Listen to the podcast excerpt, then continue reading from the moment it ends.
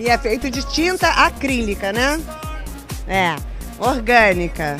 Tudo muito orgânico, muito natureza. E não pode tocar, tá? Don't touch, it's art.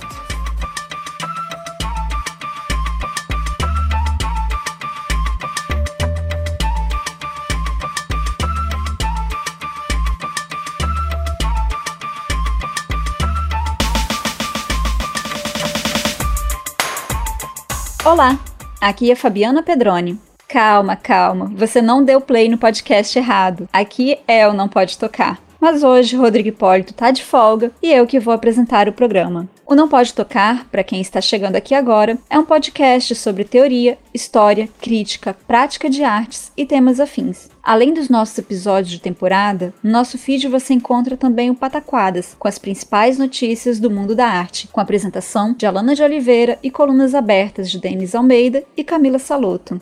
E o Não Pode Chorar, em que eu ou Rodrigo Hipólito contamos algumas desventuras da vida e pensamos em formas criativas de lidar com elas. Pode ser que nos episódios a gente cite alguma referência e aí fique tudo linkado na descrição completa, na postagem original, em notamanuscrita.com. Para quem ficar com preguiça de digitar notamanuscrita.com no navegador, basta clicar na imagem de capa deste episódio, que na maioria dos tocadores de podcast você será redirecionado para a postagem original.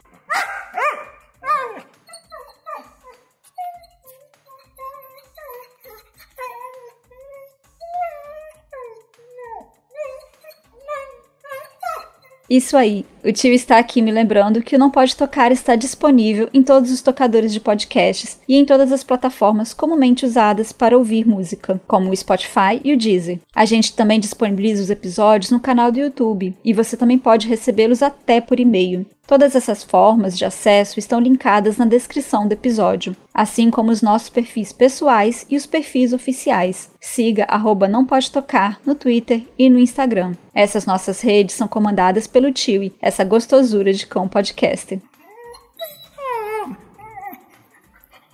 E para quem quiser e puder ajudar com a ração do Titi, no final da postagem você encontra o link para o nosso PicPay, através do qual você pode colaborar financeiramente com um, dois ou cinco reais mensais, ou com qualquer valor esporádico. Acesse o nosso perfil no PicPay também como arroba não pode tocar, sempre com o D de pod mudo mudo. Ajude este projeto a permanecer independente. Para quem não puder ajudar financeiramente, agora, só de nos seguir nas redes e de compartilhar este episódio com outras pessoas, você já nos ajuda e muito.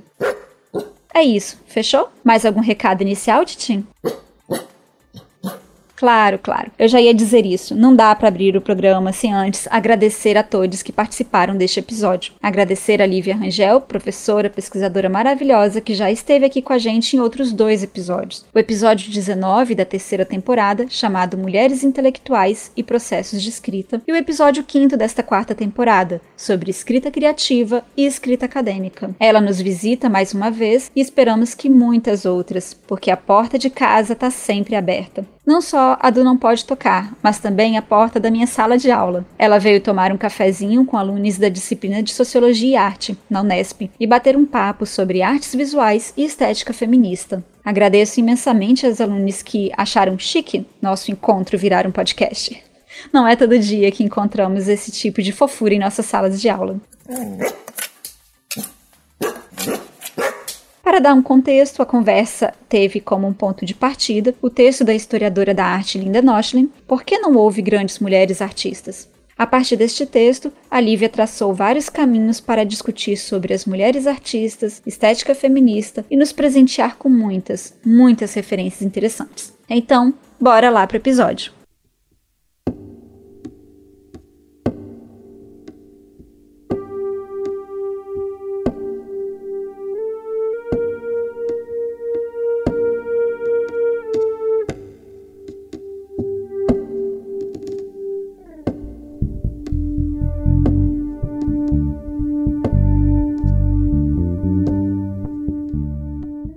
A Lívia ela é doutora em História Social pela USP. Ela está fazendo agora o pós-doutorado na UFES, se eu não me engano, depois você me corrige, Lívia. E também é pesquisadora do Laboratório de Estudos de Gênero, Poder e Violência na Universidade Federal do Espírito Santo, que é onde você está fazendo o pós-doc, né, Lívia? Mas seja bem-vinda, Lívia. Ah, obrigada, Fabiana. Gente, boa tarde. Eu fiquei agradecida, Fabiana, também pelo convite. É sempre uma oportunidade para mim, que eu valorizo muito de poder falar das pesquisas, né, que eu começo a realizar. Geralmente elas são paralelas a vários outros temas, mas atualmente, como a Fabiana falou, estou fazendo pós-doc. E eu comecei um novo doutorado, que inclusive não sei se eu vou continuar, mas nesse novo, porque está muito intenso de trabalho, de compromisso e tal. Eu, na verdade, estava pensando em outra universidade, porque esse doutorado eu comecei em artes visuais na UFBA, mas a realidade do Brasil hoje é desmonte do, do ensino público da universidade. Então, assim, há um esvaziamento enorme da pós-graduação em artes visuais na UFBA, porque se história é sucateada, imaginem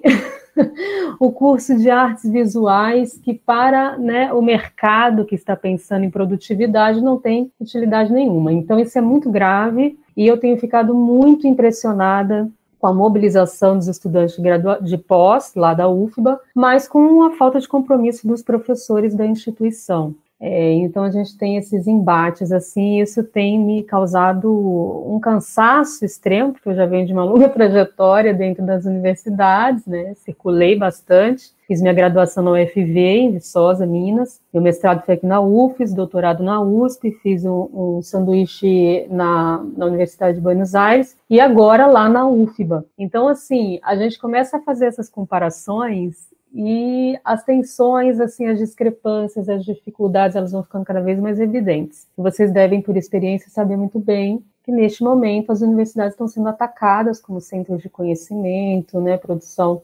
científica, técnica, enfim. Então a gente tem que lidar com isso todos os dias, porque eu também sou professora substituta no IFES, aqui, né, Instituto Federal, eu dou aula para ensino médio também, e esses embates estão presentes. Eu venho fazendo pesquisa nessa área, na verdade, desde sempre eu estudei, desde a graduação, feminismos e relações de gênero, principalmente no Brasil República, e depois eu fui ampliando isso para a América Latina, no doutorado estudando intelectuais, sempre foi muito a minha praia estudar artistas, intelectuais, escritores. Atualmente eu tenho desenvolvido esse projeto, que independente do doutorado eu estou tocando, né, que já é um projeto de pós-doc, que é sobre mulheres fotógrafas na América Latina, um estudo comparado. Trabalhando com a perspectiva da, da conexão, né? Entender em primeiro lugar. Foi um dos primeiros textos que eu li, esse que eu indiquei para vocês, da Linda Noschli, né? Que ela também é pioneira nesse tipo de questionamento dentro da história da arte. Ela vem perguntar por que, que não existem mulheres artistas. Por isso eu passei esse texto para Fabiana, a Fabiana já conhecia, mas eu acho importante porque geralmente alunos de graduação têm pouco acesso a um debate acadêmico que está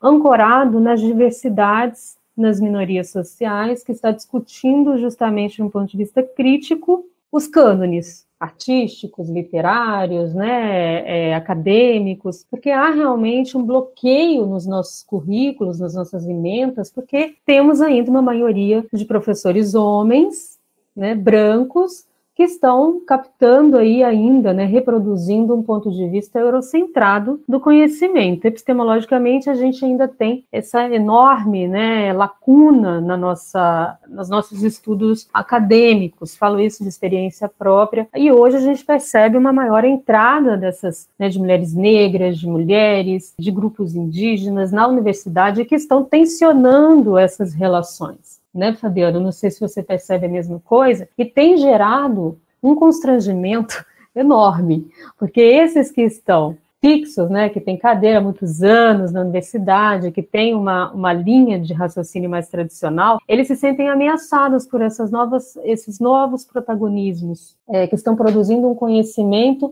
que também discute muito a experiência. E isso a gente vai falar um pouco hoje, né? Quando a gente está falando dessa nova subjetividade que surge como um ponto de referência para produzir conhecimento, estamos falando muito também dessas pessoas que se apresentam falando a partir é, essa expressão, né, lugar de fala ou lugar de enunciação, que gera tanta polêmica e incompreensão. A maioria das pessoas que fazem a crítica realmente nunca leram nada sobre esse, esse conceito, né, essa, essa noção está associada ao debate que chama, que invoca a experiência como um lugar de autoridade legítimo para se formar um conhecimento. A gente está falando, né, de grupos de mulheres e homens negros, indígenas, enfim. Pensando aqui na perspectiva de gênero, né, eu não sei qual é assim a relação que vocês têm com o debate, imagino que já tem alguma familiaridade. Isso começa nos anos 70, 80 e transborda, né? A gente começa muito discutindo é, as questões de gênero na área da filosofia, da antropologia. A antropologia é uma das primeiras a adotar essa perspectiva crítica, né? E, claro, a partir de um pensamento pós-estruturalista ali da década de 60 e 70. Quando chega a história, e, né, por consequência, também chega na história da arte, que esse, esse artigo da Linda Nostlin, se eu não me engano, é dos anos 80, mais ou menos, depois alguém pode conferir para mim, ela, como eu falei, é precursora desse debate dentro da história da arte. E ela está formulando uma pergunta muito irônica, que quem pega o texto dela acha assim, gente, essa mulher tá falando que não existem mulheres artistas, ela é louca, quem é essa mulher tá pensando que ela é? Claro que existem, eu já vi várias, né? A gente falando de um ponto de vista mais contemporâneo. É, já li sobre isso, vejo, não, da onde essa mulher tirou isso? E, no entanto, ela está fazendo realmente é, uma provocação. E esse texto da Linda Nostlin é um texto, como foi precursor, ele tem lá também as suas fissuras, né? Existem algumas já leituras mais críticas em relação a esse texto da Linda Nostlin, mas a gente não pode tirar né, a compreensão de que foi um pontapé importantíssimo e que criou realmente é, esse desconforto dentro da academia e dentro das instituições de arte. Aí eu estou falando museus, né? Vocês estudaram artivismo, mas você tem lá um grupo, um coletivo de mulheres anônimas que estão produzindo, que estão fazendo esse questionamento dentro dos museus, né? Dentro desse espaço, Guerrilla Girls é, é um coletivo impressionante que já viajou o mundo inteiro apresentando esse tipo de questionamento, né? As mulheres elas elas são recebidas nos museus, nas instituições convencionais, onde a arte né, é reconhecida dentro do seu valor, como personagens representados, elas são objetos dessa captação do, do, do, pensamento criativo na arte. E elas estão falando assim: bom, qual é a porcentagem de quadros que retratam a figura da mulher de diferentes maneiras, né? Desde pelo menos a Idade Média, a gente tem uma representação, mas principalmente a partir do Renascimento, a gente tem uma, uma, uma visão, mas claro, a gente pode voltar à Antiguidade Clássica. Mas pensando nessa discussão, em que momento as mulheres são recebidas nesses espaços reconhecidos, né? Que tem um valor, que tem um peso, e que elas são conhecidas como sujeitas, que elas como produtoras, né, como criadoras de arte. Eu lembro muito, assim, porque eu também sou muito apegada à literatura, do livro da, da Conceição Evaristo, sempre ficou muito arraigado na minha cabeça essa parte, esse fragmento do livro dela, que é Ponciá Vicêncio, não sei se vocês conhecem esse livro, mas é um livro que vale muito a pena ler, porque é uma mulher, né, quilombola, que tem a sua família toda, é, após a morte do pai, do avô, toda ela se, se espalha pelas cidades, um irmão dela vai para o centro urbano, imagina-se que em Belo Horizonte ou São Paulo, não sei exatamente, e esse irmão dela caminhando, né, do nada, ele estava trabalhando e ele vê um, um, museu, um espaço de exposição aberto, ele entra. Quando ele entra, ele dá de cara com as peças que a mãe e a irmã faziam, peças chamadas, né, pela, pela ideia tradicional de arte como artesanato. E aí ela fala assim, gente, mas agora, quer dizer, não tem autoria, não tem data, apresenta-se no museu como é, uma peça do folclore, ou uma peça né, é, de curiosidade da nossa cultura popular, e não tem autoria, não tem data. E ele reconhece imediatamente que eram as peças que a mãe e a irmã faziam em casa para vender, para complementar, complementar a renda. Então, assim, para mim aí, essa autora, Conceição Evaristo, que é uma escritora negra, porque quando a gente está falando de artes visuais, a discussão ela se equivale para falar das mulheres nas artes, na, na literatura, na escrita, é a mesma coisa, o mesmo patamar. E ela, como uma mulher negra escritora, ela passou longo tempo escrevendo para si mesma, engavetando manuscrito, porque não tinha saída. Não tinha saída nem no mercado editorial para mulheres e muito menos para mulheres negras. Então, assim, isso foi, né, num processo. Imagina essa mulher que, na nossa mentalidade colonizada, racista no Brasil, né, misógina e tal, uma mulher com a aparência da Conceição Evaristo seria barrada numa, numa loja de luxo, ou seria é, é, enxergada imediatamente como uma empregada doméstica, sempre nessa visão que a branquitude é, se dá ao direito de traduzir dessa forma e depois não, de não querer ser acusada de racista, dizer não, foi um mal entendido, né? Isso, esses mal entendidos acontecem o tempo todo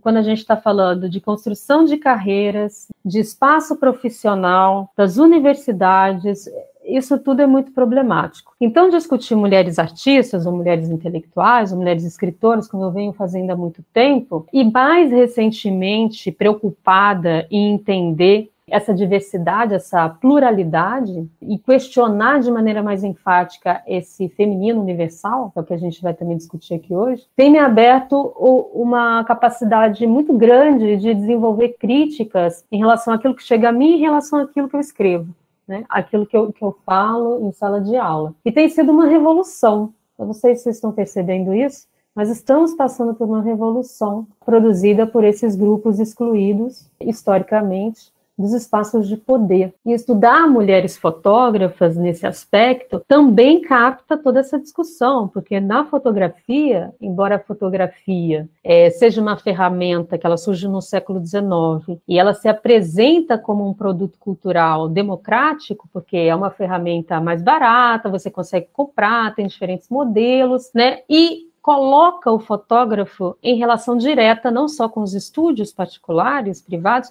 mas com a rua. E as mulheres se, se apossam dessa ferramenta porque elas não podiam sequer frequentar, por exemplo, uma escola de arte, apenas como modelos. Isso sim, modelos é do nu, artístico, né? As mulheres eram pagas para irem para esses ateliês e ali serem retratadas, ficavam horas e horas ali congeladas para serem pintadas numa tela a partir de um olhar masculino falocêntrico. Quando elas começam a fotografar, a, a, máquina fotográfica, o exercício de fotografar, né, de produzir uma imagem a partir dessa ideia, aí é uma outra discussão que a fotografia seria objetiva, né? E o desenrolar aí dos estudos sobre fotografia, é uma importante referência a Susan Sontag, que é né, pensadora, crítica de arte. Tem um livro dela aqui, eu esqueci de separar, mas é uma grande. Ah, é sobre fotografia. Além de Walter Benjamin, né, que é um crítico da, da cultura moderna, da modernidade, ele também fala sobre a fotografia e enxerga a fotografia como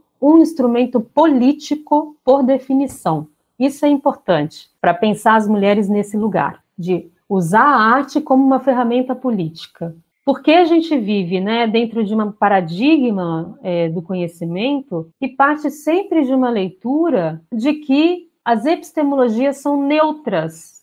E eu estou usando o plural de bondade porque é sempre no singular, é sempre assim, olha, é única, né? Existe um paradigma a partir do qual a gente tem que determinar quais são os critérios de valoração da arte, quem pode ser alçado à categoria de grande artista, né, de gênio. E essa discussão ela entra também na história, tá? Tem a pessoa que não para de dar referência, né? Mas tem um livro da Bonnie Smith que é, é e que ela vai falar da discussão de gênero dentro da prática historiográfica, né? As mulheres também sempre foram excluídas da história, embora embora tenham sido elas as primeiras historiadoras lidando com memória. A mesma coisa, né, do romance, as mulheres começaram escrevendo romance, depois elas foram jogadas para a margem, porque os homens se apropriaram dessa, desse exercício, né, dessa estética. Então isso vem acontecendo há muito tempo. E daí a gente pode sim discutir o texto da Linda Nostlin, é um ponto de partida, mas não é um ponto de chegada. A gente tem que ter em mente. Ela faz um questionamento importantíssimo, com a sua sutileza, ela consegue trazer para dentro do debate feminista, teórico feminista, mas ela é, tem as limitações, né? Por exemplo, esse texto dela, ela está associando diretamente, ela faz lá, né, a referência, fala, quem faz esse tipo de pergunta? A primeira coisa, quem faz esse tipo de pergunta? Né? Não são as mulheres que estão fazendo essa pergunta, imediatamente são esses artistas, críticos, curadores, né, esses teóricos, esse pessoal que está colocando ali nessa nesse exercício que se faz do binômio masculino e feminino, sendo masculino sempre o lado positivo, virtuoso, justamente porque trabalha num contraste com o feminino que é falho, que é né, negativo, inculto, ou que não tem habilidade. O masculino ele só se constitui como modelo de referência porque ele destitui o valor do seu oposto dentro desse mundo construído no binarismo, né, na oposição entre masculino e feminino. Então, como que um homem valoriza a sua arte? ou a sua escrita, ou se coloca como um, gênio né, do pensamento ou da expressão artística, justamente diminuindo ou colocando seu oposto como incapaz. Né? O, o, seu, o seu antagônico, o outro lado da sexualidade, não consegue fazer nada, nasceu a partir do, é, da sua relação com o biológico. O homem não se coloca dentro de um debate de gênero, gente. Ele é sempre um sujeito neutro. E eu fazendo uma, um curso sobre cinema brasileiro no século XX, né? Foi um agora que acabou no Sesc, São Paulo. Ele é conhecidíssimo, ator, né? Crítico de cinema, um cara super gabaritado para falar de cinema brasileiro. Mas ele parte sempre de um discurso neutro. Ele não se vê como um, sujeito, um sujeito dentro das relações de poder de gênero. Isso é recorrente. Então, quando você está discutindo, né, a partir dessa visão ilusória de neutralidade, de fato, você constrói ali uma ideologia, uma ideologia que apaga um lado da história. Esse apagamento ele é sistemático ele é proposital, ele não acontece sem querer. Ele vem dentro de um propósito de manutenção dessas hierarquias. Quer dizer, qual pessoa que possui privilégios quer ceder, dar um passo atrás, quer ceder um espaço. Ninguém, ninguém, nenhum sujeito privilegiado quer nesse sentido, né, do, da, dos privilégios sociais construídos a partir de, dessa perspectiva de superioridade, inferioridade, muito vinculada à masculinidade, à feminilidade, à branquitude, à raça, enfim, todas essas discussões. E a Linda Nostlin, ela faz essa aproximação, mas ela não aprofunda necessariamente, porque ela levanta o, o, o debate falando da questão, sempre essa ideia da questão, né, Fabiana? A questão feminina, sempre eu fiquei muito impressionado com isso. Vamos discutir a questão do negro? Tá, mas a questão do negro é do negro, é de quem? Quem, quem levantou essa questão? Questão palestina, que está né, hoje voltando assim aos noticiários com muita força. O que é a questão palestina, gente? O que é a questão feminina? Então, isso é uma estratégia muito eficaz eficiente de quem detém o poder e, portanto, quem detém a fala quem consegue aí a gente tem esse livrinho, esse, esse livrinho aqui da, da Spivak, né? Pode o subalterno falar? Que é outra pergunta. Sempre pensem o seguinte: quando vocês lerem um texto, um artigo, um capítulo, um, um livro que faz uma pergunta que está na forma de indagação, certamente tem um tom irônico aqui. Então não levem tanto ao pé da letra. E isso é muito comum nas críticas que se fazem, por exemplo, a, a esse livrinho da Spivak. Pode subalterno falar? Eu já cansei de ler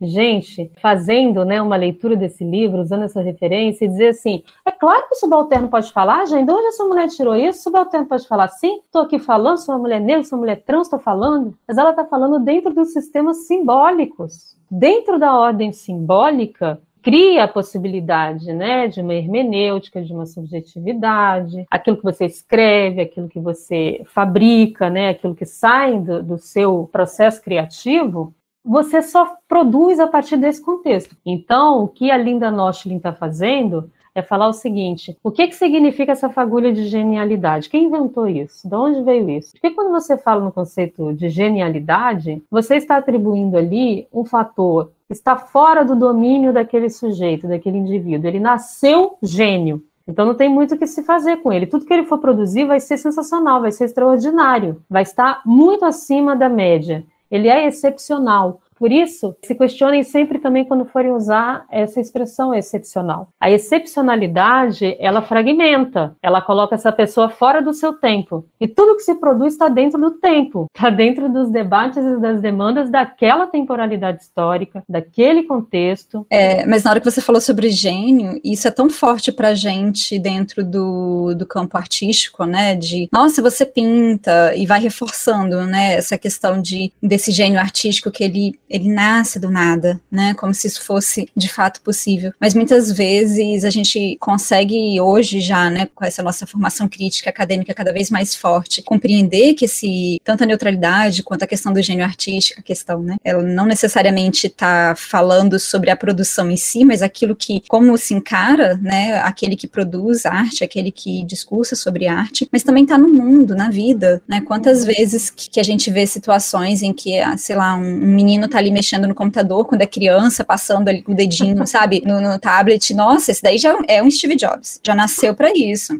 né? Esses discursos de, de, expectativa, de não só expectativa como aquilo que pode acontecer, mas é de uma inferência mesmo. E como que isso faz faz mal para a sociedade, faz mal para a criança. Quando a gente está nesse ambiente em que você estimula muitas vezes no dia a dia essa questão do, do, do gênio artístico, da, de existir ou não, vocação. É outra palavra que ela é muito complicada pra gente, né? Porque, ah, tem vocação para ser artista, tem, sabe, esse pré-determinado. Isso é um, um, tanto pejorativo já, né, nesse sentido, mas também prejudicial, porque você está colocando ali um parâmetro que diz é ou não é, pode, não pode. E lógico, quando isso vai para debates de gênero, isso, isso, vai se tornando uma, uma, bola de neve cada vez mais complicada, né? O famoso, a Raquel falando que é, é, é o dom.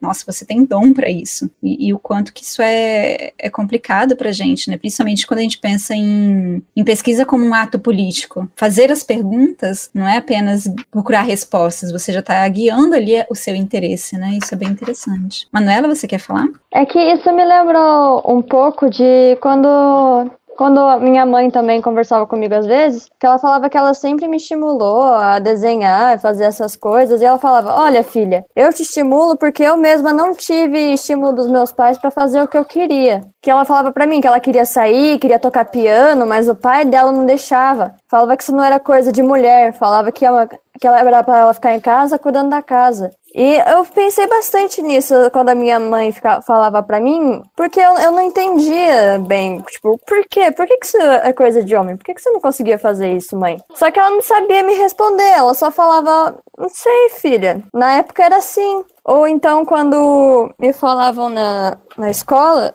quando eu era mais novinha, né? Nossa, você tem o dom para desenhar, não sei o quê. Eu tinha tanta raiva quando falavam isso para mim, porque ninguém se importa com os, com os 17 anos que eu passei desenhando. Eles acham que eu, eles achavam que eu sempre nasci sabendo, né? Ninguém via aqueles cadernos antigos que eu não mostrava, não via os rabiscos tudo cagado que saía, só via o que estava na hora ali. E eu falava, isso não é dom. Isso não é, eu desenho há 17 anos. 18 agora, né? Eu, eu não nasci sabendo fazer isso daqui. Eu acho que é, se enquadra aí a sua experiência pessoal exatamente no que a Linda Nochlin está discutindo, né? Ela está exatamente querendo desestruturar, desconstruir a ideia de que o talento está atrelado ao biológico, né? Inato, ou é... Claro que uma pessoa pode apresentar é, uma inclinação maior para determinada área. Por exemplo, eu nunca tive inclinação pintura para nada, mas também não fui estimulada então eu nunca vou poder saber se eu tinha um talento ou não. Essa questão do estímulo, né, ela também está vinculada às instituições escolares, não só à questão familiar. Né? Claro que a questão familiar ela é basilar, mas as instituições, como discute a, a Linda Noschle, elas são responsáveis exatamente por abortar esses talentos logo no início. Se a gente está falando aqui da educação brasileira no início do século XX, nós estamos falando de um currículo escolar separado por gênero. As mulheres sempre estavam ali para aprimorar as prendas domésticas para se tornarem né, um bom partido para o casamento, que deveria acontecer o mais cedo possível, de preferência assim que elas terminassem a, a, aquela, aquele curso, ou seja, por volta de uns 18, 19 anos no máximo. A partir dos 25 já era considerada solteirona, a chance de casamento era muito baixa. Então, assim, claro que poderia existir, como a, a Linda Nochlin fala, né? E se não fosse um Pablo Picasso e fosse Pablita Picasso, né? Será que o pai desse, desse, desses gêmeos aí, dessa suposição de gêmeos, Pablo e Pablita, ele estimularia? Ele daria condições, recursos? Investiria? Então, ela está fazendo uma discussão importantíssima que penetra, está dialogando diretamente com esse debate né, teórico das relações de gênero, que trabalha com a dessencialização. Esse é o tripé, esse, esse é o ponto de partida. Como, por que, que você vai discutir gênero, teoricamente? E aí, quando a gente olha por esse ponto de vista biológico, a gente determina, é um discurso determinista. É, as mulheres que nascem com útero, portanto, elas nasceram para uma vocação, elas têm uma vocação de nascimento, elas têm um destino. Todas essas palavras atreladas, né, nesse elo estreito uma com a outra, elas determinam certamente quem pode ser considerado gênio e quem nunca vai chegar sequer a um artista médio. Mulheres estão sempre, como diz lá Marx, né, como diz também as teóricas do feminismo, a Joan Scott, que escreveu o livro, né, o, o é, Gênero, uma categoria útil de análise histórica esse artigo da Joan Scott foi um dos primeiros, assim, né? Tiveram outros, nós tivemos a, a, a Gayle Rubin, mulheres pensando nessa estrutura de gênero, discutindo as relações de poder, mas ainda também caindo nessas armadilhas do essencialismo, né? Porque a própria palavra mulher, ela é muito problemática principalmente mulher, né, no, no singular. Você, somos todas as mesmas, passamos pelas mesmas experiências. Será que as mulheres são um sujeito universal? Será que estamos, né, implicadas no gênero por conta de uma biologia? É o útero, é a maternidade, né? E aí desconsideram uma série de, de, de aspectos, assim, de que existe, né, um, um atravessamento ali que é o que a gente chama hoje de interseccionalidade, um conceito, mas que a Lélia Gonzalez sempre trabalhou com o conceito de interseccionalidade, tá? Só que nunca foi escutado, ninguém nunca ouviu. Aí precisou de uma norte-americana criar esse conceito para falar assim, olha, o que é interseccionalidade? É esse lugar de encontro, né? É como se fosse uma via em que vários carros estão atravessando ao mesmo tempo, é encruzilhada, né? Uma encruzilhada onde você passa ali, você tem vários caminhos, mas todos eles passam por um centro. Pensem numa mulher negra, né? Pobre, periférica, lésbica, gorda, sei lá mais o que, nesse centro. Ela é atravessada por todos esses valores da diferença, né? Ela acumula todas as diferenças possíveis. Então, é o sujeito mais subalternizado naquela sociedade. Então, a gente não tinha essa perspectiva.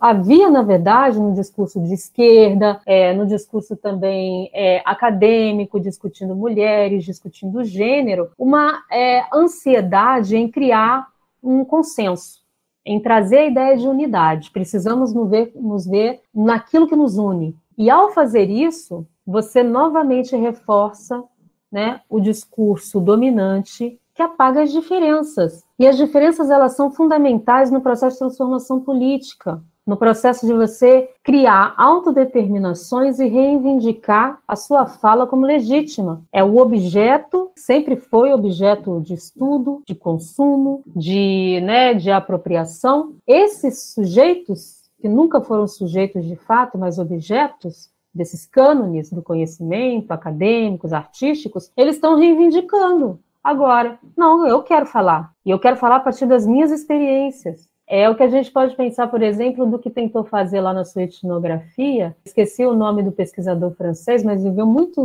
tempo com, com os, os Yanomami. Aprendeu Yanomami, passou a viver com eles vários anos e escutou, coletou a história oral do, do, do xamã, né, o Davi Copenau, e ali ele, a partir do, do Yanomami, da língua indígena Yanomami, ele traduziu para o francês, publicou primeiro no francês e depois traduziu para o português e publicou em português. É o que a gente chama aí de tradução cultural não só tradução linguística, há uma tradução cultural. Exatamente, Bruce Albert. E aí a gente está falando assim de um cara que tomou cuidado como etnógrafo ou antropólogo, fazem mais isso do que os historiadores, embora os antropólogos também sejam bastante etnocentrados, né? Tenham ali atravessado suas perspectivas da branquitude, geralmente são europeus, brancos e tal, homens, mas a gente tem aí um exercício muito bom de história oral que evita a participação direta direta do observador ou do pesquisador. Ele está ali na prática da escuta. Ninguém quer praticar escuta dentro da universidade, porque isso destitui postos que até então eram inquestionáveis do saber e do conhecimento. Ninguém quer ser questionado naquilo que sabe, ou que, ou que acredita que sabe, ou que acredita que é autoridade para falar daquilo. Eu não sei se vocês lembram do caso que aconteceu no passado com a Lilia Schwartz. Você lembra, Fabiana? Que ela fez um comentário lá sobre um videoclipe da Beyoncé e aí foi infeliz, né? Ela, ela fez uma crítica dizendo que a Beyoncé estava, na verdade, reproduzindo a fala do poder, né, a fala racista, se colocando dentro de um, de um Eu não lembro exatamente o que ela falou. E imediatamente ela, ela foi bombardeada por pessoas do, né, com, do movimento negro, falando: não, você está completamente equivocada. E ela, claro, recebeu com muita. Claro, imagino que ela também tenha ficado muito tensa com aquilo, desacostumada como está de ser questionada, né, do seu lugar ali de conhecimento, mas ela teve um tempo para pensar e, como todo branco que promove esse tipo de coisa, foi lá e pediu desculpa. Ok, beleza. Mas ela é conhecida, uma mulher branca, é conhecida como referência dos estudos de raça no Brasil. Os estudos sobre a, a eugenia, né, sobre a, as relações raciais no Brasil a discussão étnico-racial, ela é referência. E quer dizer, quem é mais referência? Quem é o negro que é referência no Brasil, a mulher negra que é referência no Brasil nessa área? Agora que está despontando. Que a gente vai ler, né? A Jamila Ribeiro, que inclusive é super amiga da, da Lilia Schwartz, mas a, numa perspectiva também bastante liberal do feminismo negro. Essas coisas estão o tempo todo em embate, em choque. Mas isso é necessário para se criar um processo de realmente mudança, de se criar uma nova forma de se pensar, uma nova forma de, de entender o mundo. Ou seja, outras epistemologias, não são nem novas epistemologias. Isso quem fala, né, é a produção latino-americana, que são mulheres que estão, mulheres e homens, enfim, que estão discutindo o pensamento decolonial, estão assim, a gente não pode falar do novo, porque essas epistemologias que estão sendo reivindicadas hoje, reivindicadas hoje, elas são existem há muito tempo, antes da chegada dos europeus aqui nas Américas, né? Elas são outras epistemologias que foram apagadas, negligenciadas, sofreram um processo violento de, de, né, de neutralidade, foram deslegitimadas, principalmente quando a gente fala do conhecimento tradicional, né, dos povos originários, a medicina é, natural. Tudo isso é, está associado a esse pensamento que se apresenta como né, neutro, ah, isso aconteceu como um processo histórico natural. É a naturalização das desigualdades, a naturalização desse processo colonizador que cria hierarquias né, entre povos que devem ser submissos, portanto dominados, e aqueles que nasceram, né, perpetuados por Deus na sua linhagem étnica para serem os dominadores. Essa é uma discussão né, muito antiga e que até hoje encontra eco, mesmo com todo esse embate, com todo esse trabalho.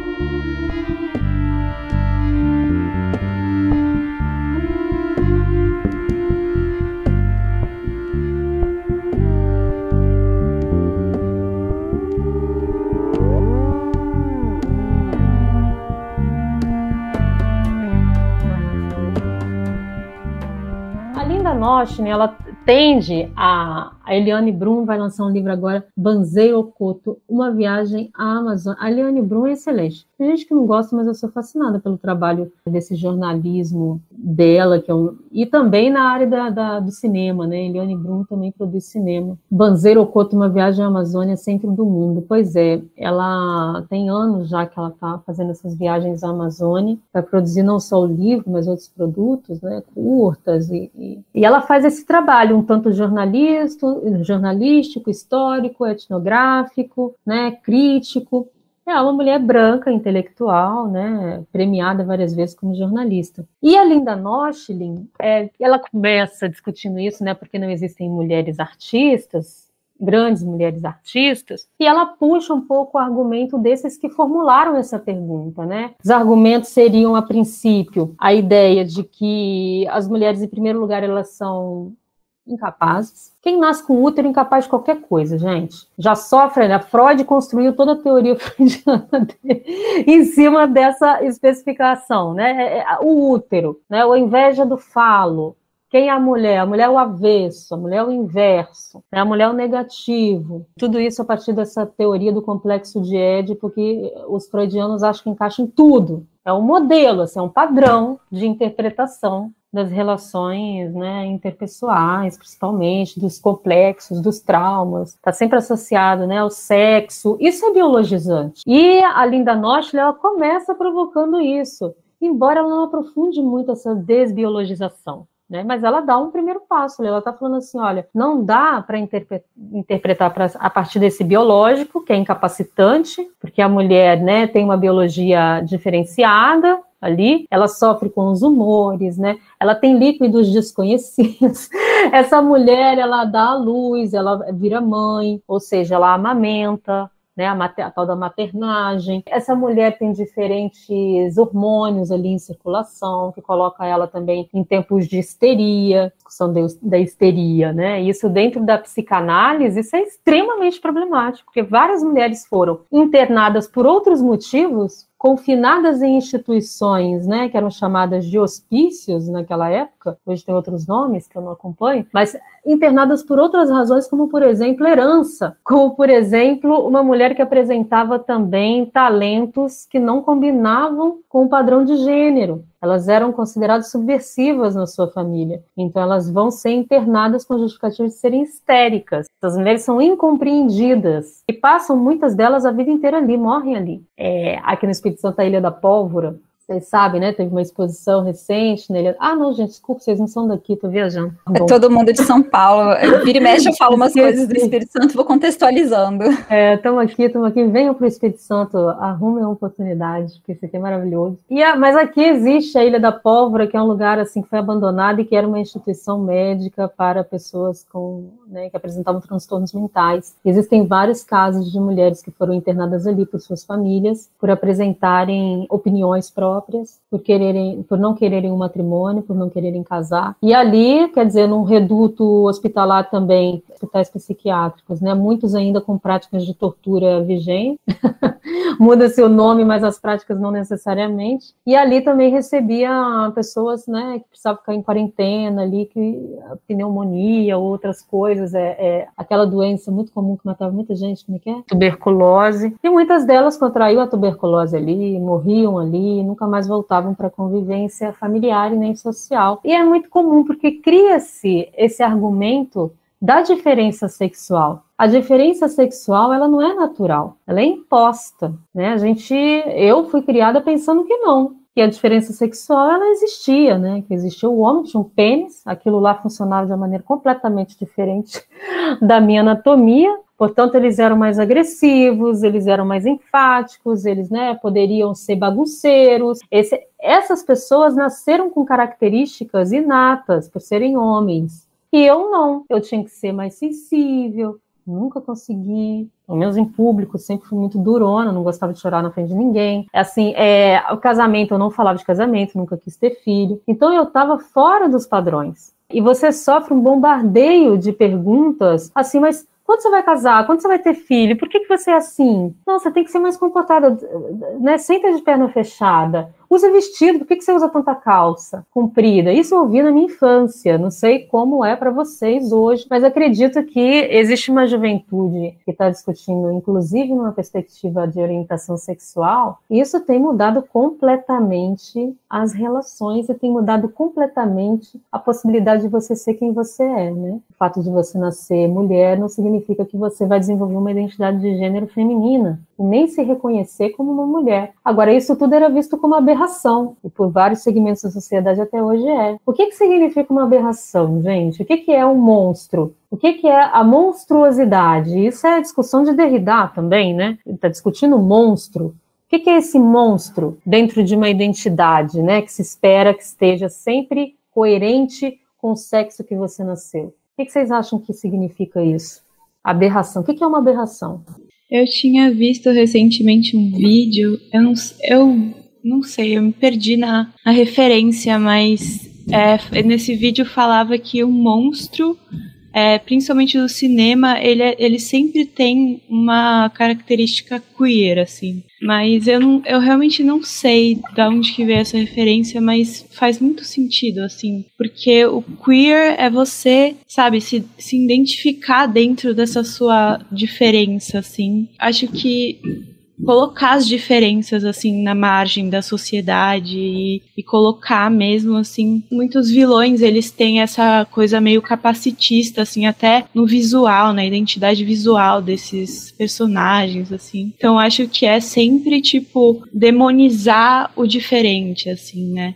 Colocar sempre em, em, evidência e excluir através tipo da caracterização. Excelente Carolina isso aí, né? Ou que a Judith Butler chamava de abjeto. Né? Chama, ela chama, né, dos o objeto, algo relacionado à ignorância, a espécie de medo que ela causa também. Sempre quando está falando diferente, o diferente é aquilo que, se, que, se, que tem assim uma, uma ressonância sempre do medo, né? Aquilo que você desenvolve um temor diante desse desconhecido, você nega a sua existência humana. Você retira o elemento de humanidade, né? Retirando esse elemento de humanidade, essa pessoa também está é, vulnerável a sofrer o que objeto que também a Judith Butler chama de política de morte, né? Ela está falando assim desses corpos que são corpos é, não reconhecidos, exatamente o corpo queer, como a Carolina falou, que acaba sendo um termo reapropriado pelo movimento LGBTQIA+, mas surge num sentido bastante pejorativo e negativo. O queer é aquele que se despreza, né? Você despreza o queer. O queer, ele vive às sombras, ele está na marginália da, da sociedade. E ele está ali justamente porque ele não é aceito. A,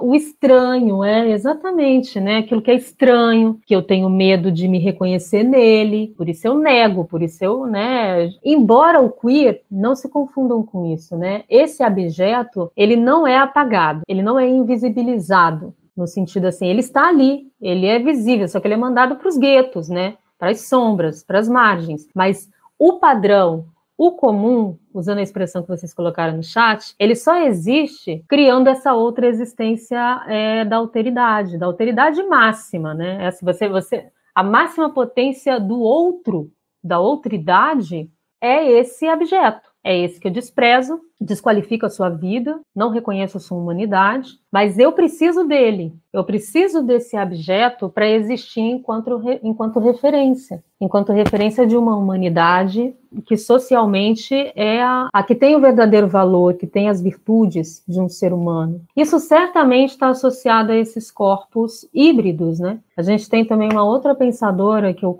né, que eu indico demais a vocês lerem, a Donna Haraway, a dona Harry, ela está falando do ciborgue. Ela está discutindo uma teoria feminista a partir da figura híbrida do ciborgue. E o que que isso tem a ver? Né? O ciborgue ele não é esse monstro como a gente constrói, nesse né? monstro específico, mas ele é um meio termo. Ele está ali na transitividade. Ele não é nem humano e nem máquina. E ao mesmo tempo ele mistura todas essas características. E ele está sempre sob controle do humano.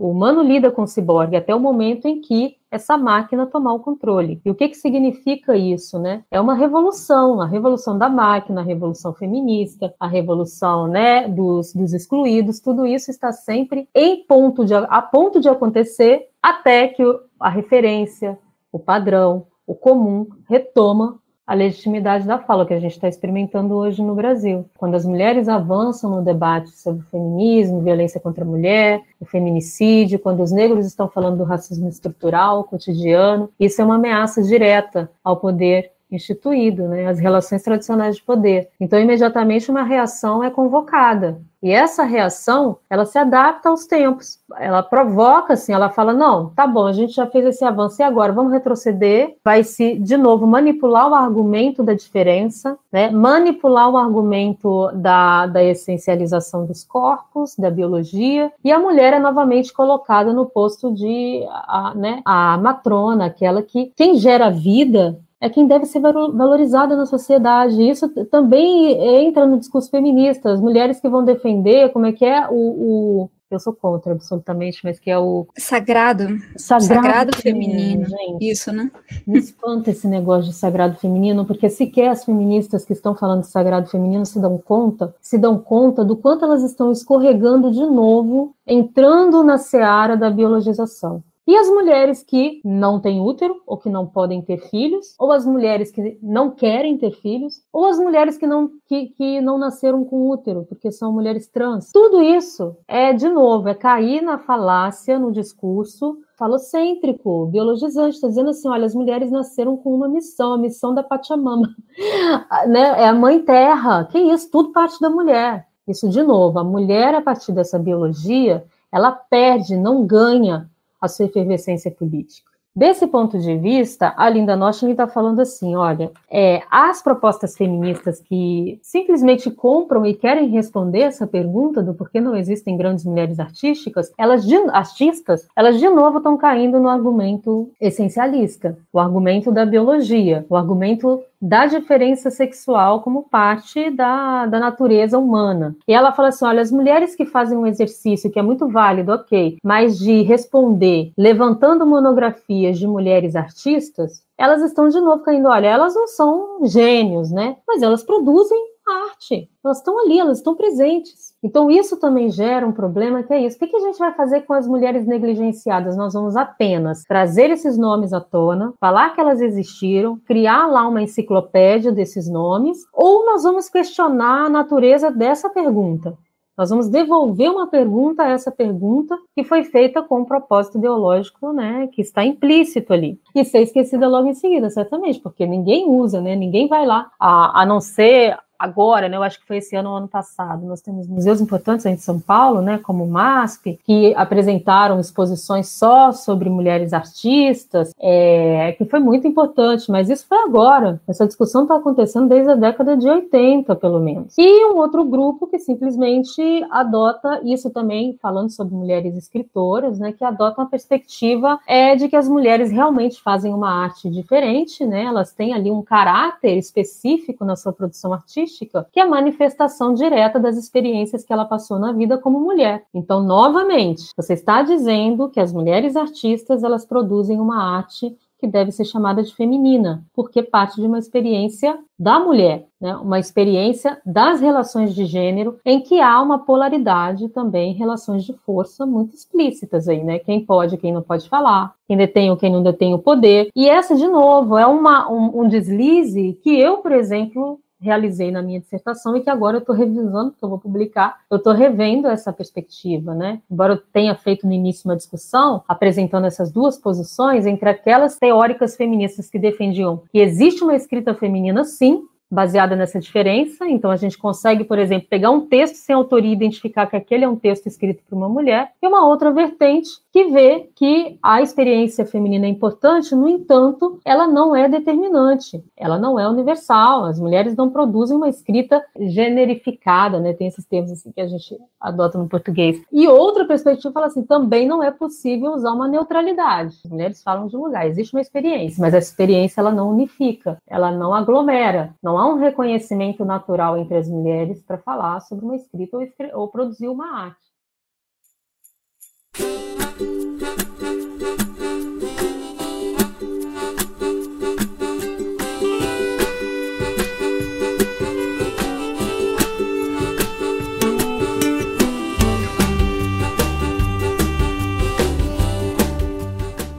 Aí, encerrando mais um Não Pode Tocar. Eu sabia que esse nosso encontro ia ser muito especial. Na semana que vem, a gente volta com a segunda parte deste encontro com a Lívia Rangel. Gostou, não gostou? Fala com a gente. Você pode entrar em contato através dos nossos perfis no Twitter e no Instagram, que são arroba não pode tocar sempre com D de pod no mudo, e que são comandados pelo nosso cão podcast. Vai lá ganhar uns lambejos do Titi e se quiser seguir os nossos perfis pessoais, todos estão linkados na descrição deste episódio, na postagem original em notamanuscrita.com. Lá você encontra, além dos nossos episódios, alguns contos, crônicas, resenhas de livros, artigos, textos de processo, ilustrações e outros trabalhos de arte. É isso então.